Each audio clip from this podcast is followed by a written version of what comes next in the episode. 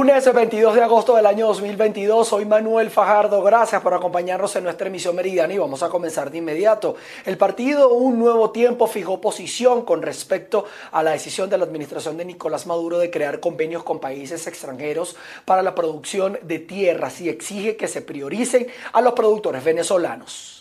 Sí, gracias por el contacto. El partido Un Nuevo Tiempo fija posición con respecto a las recientes decisiones de la administración de Nicolás Maduro de entregar tierras de la nación a empresas extranjeras. Escuchemos a continuación a Fernando Camino, coordinador nacional de productores y emprendedores de Un Nuevo Tiempo. El alto gobierno anunció que hay interés de parte de varios países de invertir en la producción agrícola nacional. Mencionó entre otros a Brasil, Uruguay, Emiratos Árabes, Turquía, Arabia Saudita, Argentina e Irán. A pesar de que hay opacidad en torno a estos acuerdos para comprometer tierras de la nación para desarrollar para desarrollos agrícolas y existe la posibilidad de realizarlos por la vía de concesiones, hemos decidido, eh, hemos decidido en el partido fijar la posición en relación al caso. En primer lugar, solicitamos que el gobierno anuncie detalladamente los términos del convenio con la República de Irán y con los otros países que hemos mencionado y que ha mencionado el gobierno, el alto gobierno en sus declaraciones. Si el gobierno va a subir mediante convenios con otros países el desarrollo de la agricultura, suponemos que se ha comprometido a garantizarles el apoyo que le ha negado a los productores nacionales. Es decir, si vas a ofrecer el apoyo a, a países extranjeros que quieran venir a invertir, primero nosotros solicitamos que hay que garantizarles a los productores que en este momento están activos en el país todos los derechos y las obligaciones del gobierno para estos productores que están trabajando y que en, esto, en este momento no lo tienen. Por lo tanto, en este sentido, exigimos al gobierno que se le garantice también a los productores nacionales su seguridad jurídica y personal, condiciones para que la banca pueda financiar a los productores, restablecer el suministro suficiente y oportuno de combustibles, acometer un plan de recuperación de la infraestructura destinada a la producción y al bienestar de la población rural, apoyo a la investigación y transferencia de tecnología, evitar la competencia desleal planteada con la importación de productos agrícolas y manufacturados que entran al país sin pago de aranceles, mientras las importaciones de maquinaria y de, y de insumos agrícolas al productor nacional se le exige que paguen aranceles. Bien, son palabras de Fernando Camino, coordinador nacional de producción y emprendedores del partido Un Nuevo Tiempo con respecto a esta posición que fija el partido acerca de las últimas decisiones por parte de la administración de Nicolás Maduro de entregar tierras venezolanas a empresas extranjeras. Esta es la información que nosotros tenemos hasta este momento desde Caracas, Venezuela. Irene Mejías. En este sentido, el partido Causa R en el estado Lara resaltó que el presunto ofrecimiento de las tierras por parte de Nicolás Maduro a gobiernos extranjeros es inconstitucional y además es un irrespeto para el sector campesino del país. Muy buenas tardes, feliz inicio de semana para toda nuestra audiencia. Les saludamos desde Barquisimeto, capital del estado Lara, en donde la causa R hizo un pronunciamiento en contra de lo que es el ofrecimiento que hace Nicolás Maduro de otorgar tierras a gobiernos extranjeros. Esta declaración se emitió desde el Valle del Turbio, una de las tierras más fértiles que tiene el centro occidente venezolano. Que la constitución del país prohíbe estas prácticas. El artículo 13 de la constitución prohíbe tajantemente eso que se ha propuesto desde Miraflores. No se puede entregar ni un milímetro del país, ni siquiera arrendado como lo quisieron proponer, para gobiernos extranjeros, para manos extranjeras. Un tema muy delicado. Segundo, hay que dimensionar lo que se decía entre risas y entre la ignorancia de lo que significa el tamaño que han dicho en, el territorio, en referencia al territorio venezolano. Se hablaba de un millón de hectáreas a los iraníes y ayer se hablaba de otros siete países, pero un millón de hectáreas, nada más y nada menos que el tamaño del estado Mérida, el 80% del estado Táchira, el 60% del estado Lara. Quizás para entenderlo más gráficamente, es como que sumemos el municipio Torres, el municipio Iribarren y el municipio Palavecino y se le entregue a manos extranjeras. Y el tercer punto, que no es poca cosa, es también preguntarse, ¿dónde están los intereses de quienes están en Miraflores? Obviamente están en los bolsillos extranjeros y no está en generar riqueza para los venezolanos. Aunque el ofrecimiento no se ha hecho oficial, el anuncio ha generado malestar, sobre todo en el sector campesino del país, que sigue apostando por la producción nacional, aun cuando el Estado venezolano no les garantiza las condiciones para ellos seguir trabajando. Desde Barquisimeto, en el Estado Lara, reportó para ustedes Andreina Ramos. Pasando a otros temas, más de 160 viviendas en el estado Sucre sufrieron daños a raíz de las lluvias registradas durante el pasado fin de semana. También se reportaron pérdidas de enseres y fallas en el servicio eléctrico. Andrea Fabiani tiene más detalles.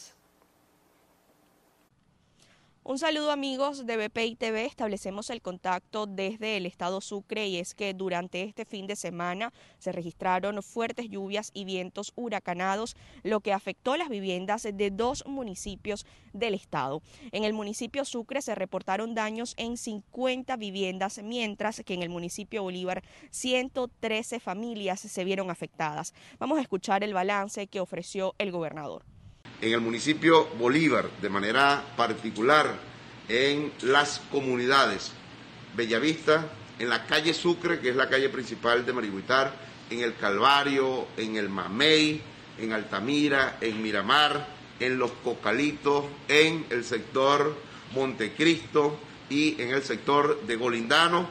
Se presentaron algunas afectaciones del evento hidrometeorológico del día sábado 20 de agosto, en la cual se vieron afectadas en el municipio Bolívar 113 viviendas, afectando a 130 familias y donde está una densidad poblacional de cerca de 500 personas.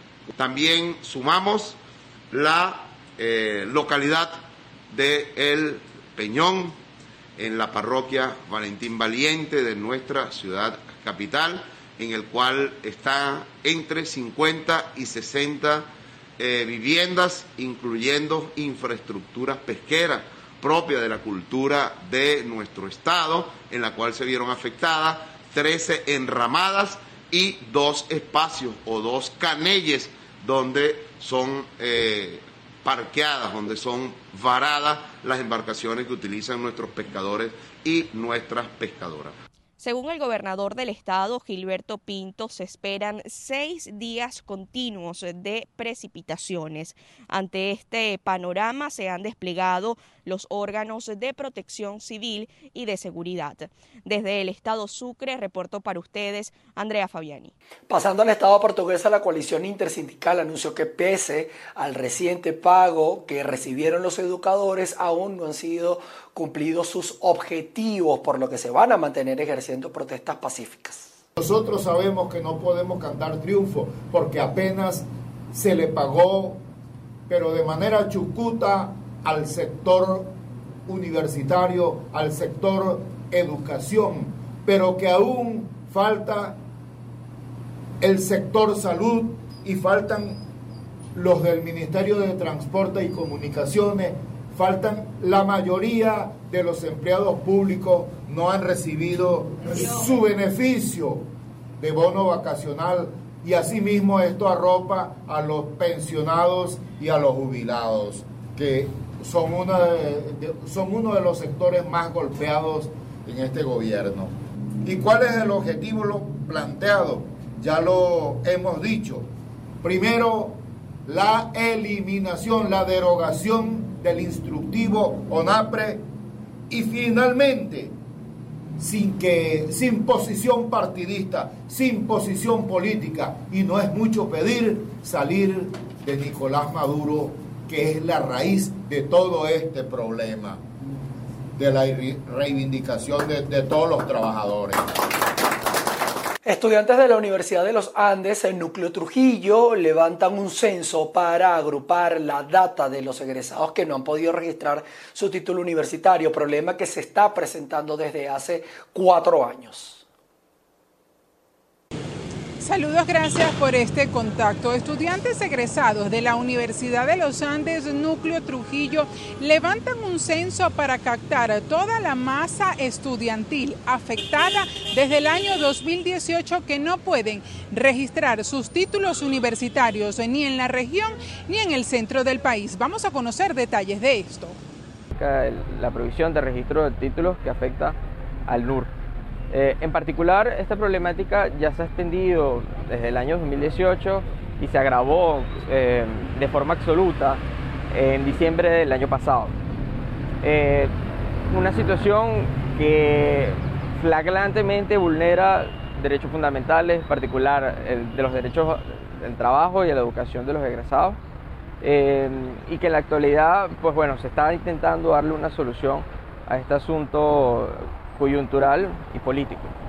Particularmente hacemos un llamado a los egresados afectados a participar en el censo eh, que se estará realizando eh, en virtud de una comisión designada por el Consejo del Núcleo al respecto, eh, a los fines de que nos unifiquemos en esta lucha para registrar nuestros títulos universitarios. ¿Hasta qué instancia piensan llegar ustedes con esto? ¿A dónde van a realizar ese llamado de atención? Bueno, se puede hacer el llamado de atención a donde, tenga que, a donde tengamos que ir. Ya hemos acudido a entes eh, gubernamentales y también a órganos, por ejemplo, a la gobernación, al Ministerio de Educación Superior eh, y efectivamente a donde tengamos que llegar. Eh, por ser una situación violatoria de derechos humanos, incluso es recurrible ante instancias jurisdiccionales. la idea es darle una solución pronta, efectiva y definitiva esta solución, que bueno, pone entredicho la función de docencia de nuestra universidad. Aunque esta situación pudiese tener presuntas irregularidades eh, políticas, los estudiantes egresados de esta casa de estudios piden y solicitan también al Ministerio de Educación Superior les pueda permitir registrar sus títulos, ya que esto afecta completamente su desarrollo en la carrera profesional. Es la información que tenemos desde el Estado Trujillo, les reportó Mayra Linares. Pasando al estado Carabobo, se encuentra en riesgo la estructura de un preescolar, se llama Rolando Carrillo, este centro educativo, y más de 200 familias que también habitan a orillas del canal que atraviesa la comunidad de Trapichito. Ellos están en alerta luego del deterioro de su infraestructura. Sí, gracias por el contacto que nos haces hasta el estado Carabobo. Parte del muro de contención del preescolar ha cedido, al igual que la infraestructura del canal. Los afectados hacen un llamado a los entes gubernamentales antes de que ocurra un hecho que lamentar. Veamos. Eh, debido a las lluvias, bueno, ya como ven el fondo del canal se ha ido abreviando poco a poco. Hace como 3, 4 años empezó a caerse poco a poco. Primero se empezó a caer ya en la parte de arriba y bueno, acá estamos en riesgo con, con el preescolar hay muchos niños y, bueno, eso nos preocupa a, todos los vecinos que, que tienen a su hijo aquí. Pues hemos hecho muchas denuncias y ningún gobierno ni apoyo ha llegado acá a, solucionar ese problema que tenemos miedo por, nuestros hijos y nuestros vecinos. Miren la problemática que tenemos acá. Todas estas casas que están acá, tenemos hasta una escuelita aquí en la esquina que ya está en alto riesgo porque ya se desvaneció todo lo que era este, los muros que tiene a sus alrededores, ya están, están caídos completamente. Ya las casas ya están comidas, ya prácticamente la mitad de la calle. Entonces este, le hacemos un llamado a los entes, al alcalde, eh, mira, a todo el que pueda colaborarnos con la problemática que tenemos aquí en la canal de Trapichito. Lo que no queremos es que vaya a suceder una desgracia en esa escuela o una desgracia en cualquiera de estas casas, incluyendo hasta la mía, porque cuando llueve de noche, el temor es que esto se desborde, que esto está cediendo, el pavimento cede y que vaya a haber un derrumbe. Eso es lo que queremos, que por favor nos ayuden.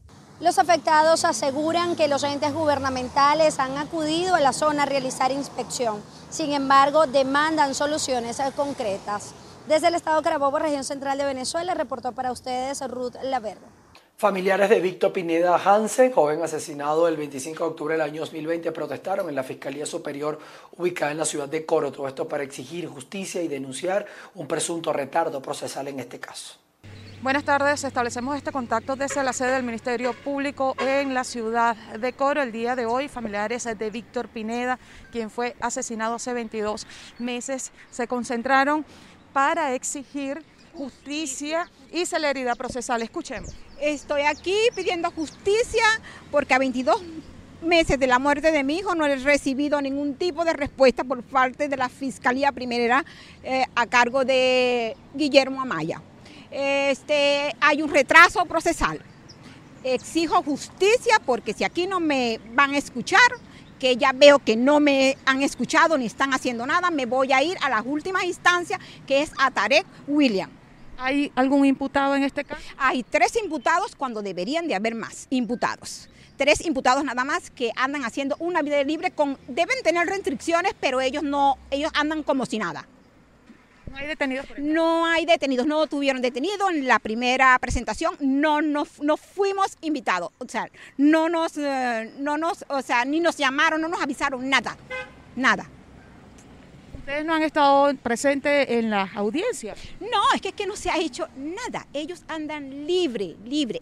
Y podría decir que, que tienen libertad plena, porque una gente que ande como si nada, como que no hicieron nada, como que fuesen matado a cualquier cosa, una hormiga, no digo un perro, porque se le tienen que tener también respeto a los animales, porque son seres vivos, más no humanos, ¿verdad? Es una mala comparación, pero conchale, ya, ya, mi dolor ya es muy grande. O sea, siento una impotencia. Yo quiero que eso te haga sentir, que mi voz, que mi clamor se haga sentir. Estoy desesperada, soy una madre desesperada pidiendo justicia, pidiendo justicia, porque he estado las dos veces que me he entrevistado con, con el señor abogado eh, fiscal, no he tenido el mejor trato.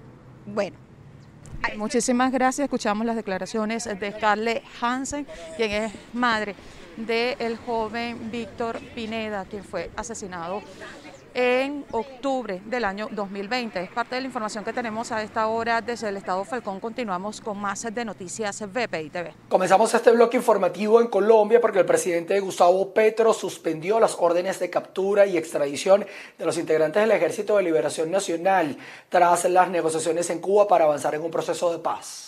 El gobierno de Colombia quiere dar pasos concretos hacia la construcción de paz. El presidente Gustavo Petro anunció el sábado haber suspendido las órdenes de captura y extradición de los negociadores del Ejército de Liberación Nacional para reanudar las conversaciones con esa guerrilla. Suspender órdenes de captura a esos negociadores, suspender órdenes de extradición a esos negociadores para que comience un diálogo con el Ejército de Liberación Nacional, así llamado, para intentar construir el camino, ojalá rápido y expedito, en donde esta organización deje de ser una guerrilla insurgente en Colombia. Petro confió en que el futuro proceso de paz con el ELN sea rápido y expedito su predecesor Iván Duque rompió en 2019 las negociaciones de paz tras un atentado con coche bomba contra una escuela de policía. Ordenó nuevamente la captura de los delegados y exigió sin éxito a Cuba su entrega. Petro también recibió el sábado el reconocimiento de la nueva cúpula militar, a quienes avisó deben prepararse para hacer un ejército de paz. Así que sepan que el presidente de la República que tienen no solamente su comandante en jefe, sino su hermano, decidido a llevarlos, ojalá pueda, a un país en paz. El presidente, que ha calificado la guerra contra las drogas como un fracaso, también amplió su oferta de diálogo al Clan del Golfo, la mayor organización armada del narcotráfico que también se hace llamar Autodefensas Gaitanistas de Colombia.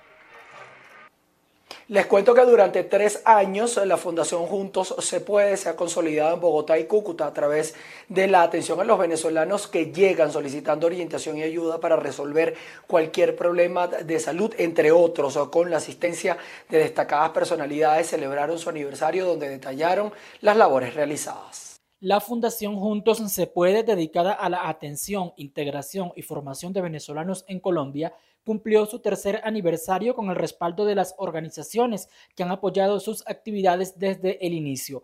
Solo durante el último año atendieron a más de 32 mil personas. Hemos realizado las distintas rutas de los caminantes para entender el contexto del el territorio y lo que viven los migrantes, porque sin eso no hubiésemos podido crear nuestras rutas de atención. Pero además hemos creado programas de formación entendiendo que los líderes políticos, los líderes sociales, los emprendedores necesitan apoyo para capacitarse y sobre todo para poder integrarse productivamente a Colombia.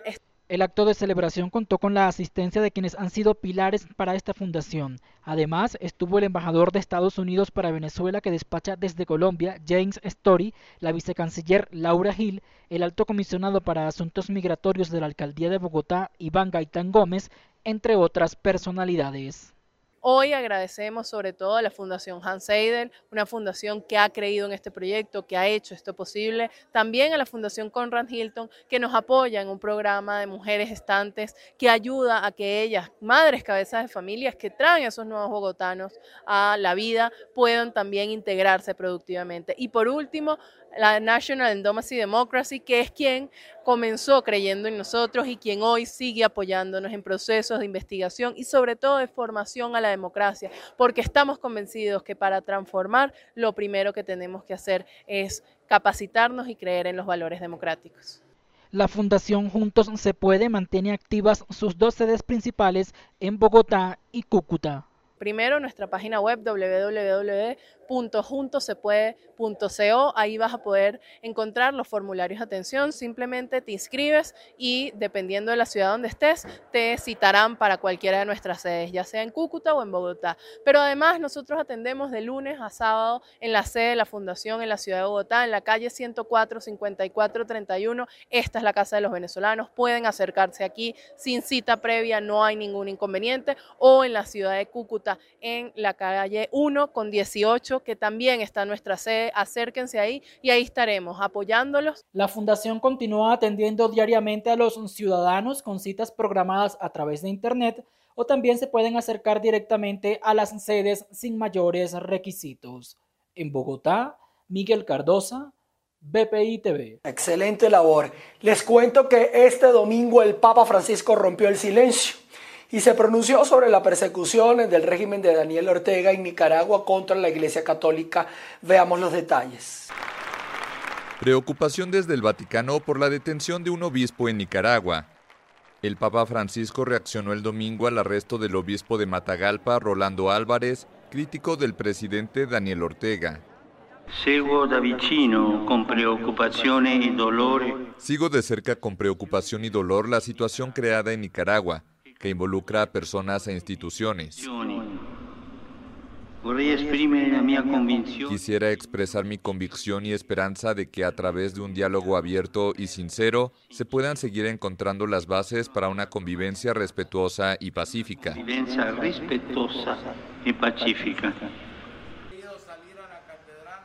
Rolando Álvarez fue detenido el viernes y trasladado a su residencia familiar en Managua, donde permanece privado de su libertad en el último episodio del enfrentamiento entre el gobierno y la Iglesia Católica. La policía precisó que tomó la decisión de trasladar a Álvarez debido a que persistían actividades que calificó de desestabilizadoras y provocadoras. El religioso estaba sitiado en la curia de Matagalpa por la policía desde el 4 de agosto, en el marco de una investigación por presuntamente organizar grupos violentos e incitar al odio para desestabilizar al Estado de Nicaragua. El obispo había denunciado el cierre por parte de las autoridades de cinco emisoras de radio católicas y había reclamado al gobierno de Ortega en el poder desde 2007 respeto a la libertad religiosa. Con esta información nosotros llegamos al final de nuestra emisión meridiana. Quédense conectados a nuestra señal porque vamos a estar actualizando información a través de avances eh, noticiosos que vamos a hacer para ustedes. También tienen a disposición nuestras redes sociales. Suscríbanse a nuestras distintas plataformas. Nos veremos a las 6 de la tarde. Nuevamente, ustedes y nosotros con la información.